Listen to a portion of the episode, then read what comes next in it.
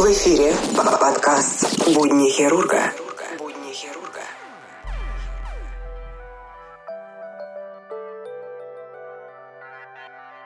Вернер Теодор Отто Форсман родился 29 августа 1904 года в Берлине, Германская империя. Умер 1 июня 1979 года уже ФРГ. Нобелевская премия по физиологии и медицине 1956 года на одну треть совместно с Андре Курманом и Диккенсом Ричардсом. Формулировка Нобелевского комитета за открытие, касающееся катетеризации сердца и патологических изменений в системе кровообращения. Наш герой появился на свет в одной стране, жил в двух других, а умер в четвертой, при этом особо никуда не переезжая. Вернер Форсман родился в столице Германской империи в семье адвоката Форсмана Юлиуса и его супруги Эмми. Изначально в жизни мальчика все шло хорошо. Отец его был преуспевающим адвокатом и не жалел денег на отличное образование для сына. Поэтому он выбрал для него одну из лучших гимназий гуманитарного направления. Всегда бывает «но». В жизни очень многих ровесников Вернера это «но» была Первая мировая война.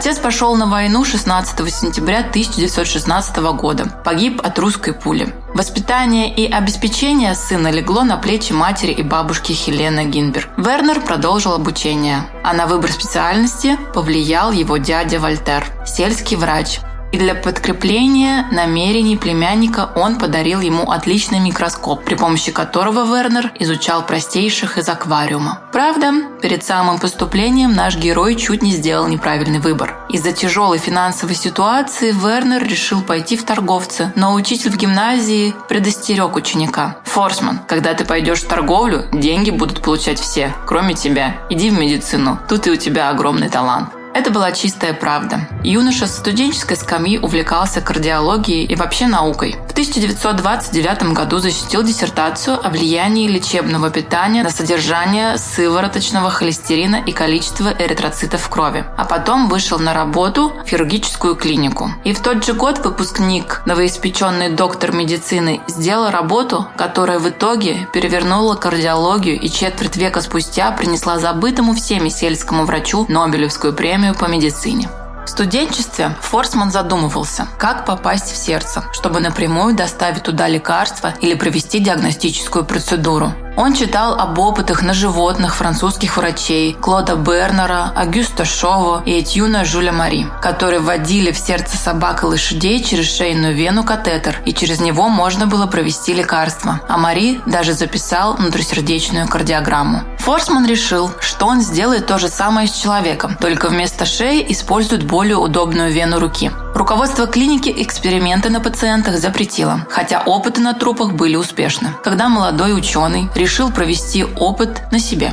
Его коллега Петер Ромайс ввел ему в вену катетер и прошел 35 сантиметров, после чего все-таки испугался предсказаний коллег о том, что попадание катетера в сердце приведет к его остановке, и прекратил. Тогда Форсману пришлось действовать тоньше уговорить хирургическую сестру, которая помогла ему самому провести операцию. Она подготовила анестезию, инструменты для вскрытия вены, урологический катетер из вулканического каучука, а также рентгеновский аппарат. Обаяние ученого было настолько велико, что сестра была готова вступить добровольцем, но Вернер решил сделать все сам. Под контролем рентгеновского излучения он попал себе в сердце, остался жив и невредим, а затем повторил этот эксперимент 9 раз. Форсман сделал доклад на заседании хирургического общества и Ничего. Через два года он уже работал в знаменитой клинике Шарите и сделал еще один важный шаг в использовании катетеризации сердца. Он вводил в сердце контрастные препараты для рентгеновского снимка, получая прекрасные снимки важнейшего органа. В ноябре 1931 года Форсман опубликовал статью о зондировании правой половины сердца. И снова никакой реакции. Зато чуть позже об экспериментах смелого врача узнала пресса и сделала из этого сенсацию.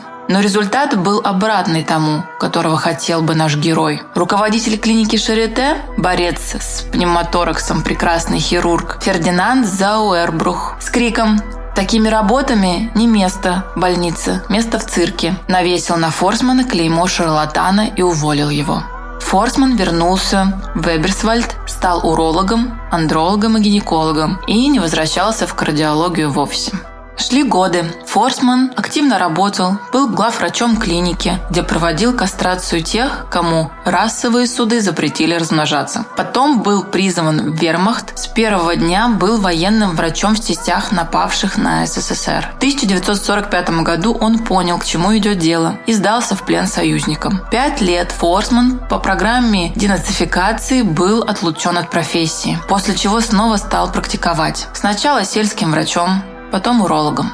Форсман и не подозревал, что его статью очень внимательно прочли за океаном Андре Курман и Диккенсон Ричардс, которые начали активно применять катетеризацию с начала Второй мировой войны и упоминали врача из страны противника как основателя метода. Только в начале 50-х годов Форсман смог побывать в Базеле в детской клинике и увидеть, как катетеризация уже применяется повсеместно. Тем не менее, для него стала огромной неожиданностью новость, что Нобелевская премия по физиологии и медицине досталась и ему. Когда Форстман спросил, на что он потратил свою долю, он сказал, это несложный вопрос, ведь у меня шестеро детей. Форсман умер в 1979 году, по иронии судьбы, от сердечного приступа. После себя он оставил пятерых детей. Его любимая дочь погибла в автокатастрофе. Один из его сыновей, Бернард Форсман, стал участником важного прорыва в урологии. Правда, как физик. Он стал одним из разработчиков дистанционно-ударно-волновой литотрепсии, способа разбивать камни камни в почках, не проникая в тело.